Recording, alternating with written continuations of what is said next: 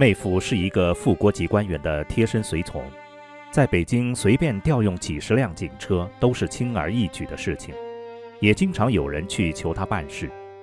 有的电影、电视里看到的演员和导演也找过他办事。第一次见到妹夫，因为知道他接触的都是协党中央高层的人，知道高层内幕，所以就跳过了揭露共产党真面目这一步，直接问他是否三退。我问他说：“你知道共产党做了很多坏事吗？”他听我这么说，表情严肃起来，回答说：“是的，知道。”我说：“天安门自焚事件是假的，你知道吗？”他说：“我知道。”我又说：“那共产党做了那么多坏事，上天肯定要惩罚、消灭他的，党员都要受牵连，我给你退了吧。”他想了一下说。行，那你给我退了吧，我入过党。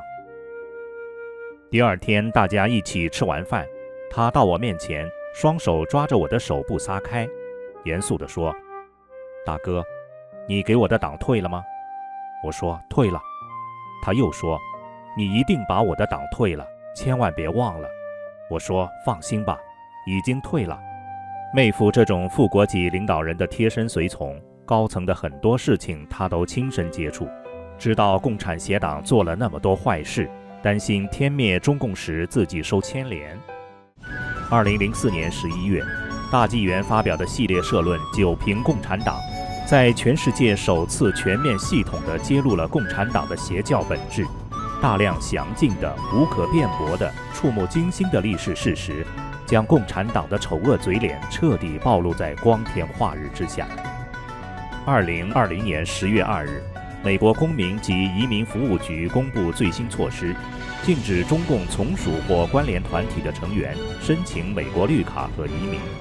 许多海外华人用全球退党服务中心签发的“三退”证书，作为办理身份的法律支持文件，已经得到美国和许多民主国家的认可。《九评共产党》一书更成为美国移民局官员审批身份时的重要参考书。在中共解体之前，眼下正是弃暗投明的好机会，避免成为中共的陪葬品。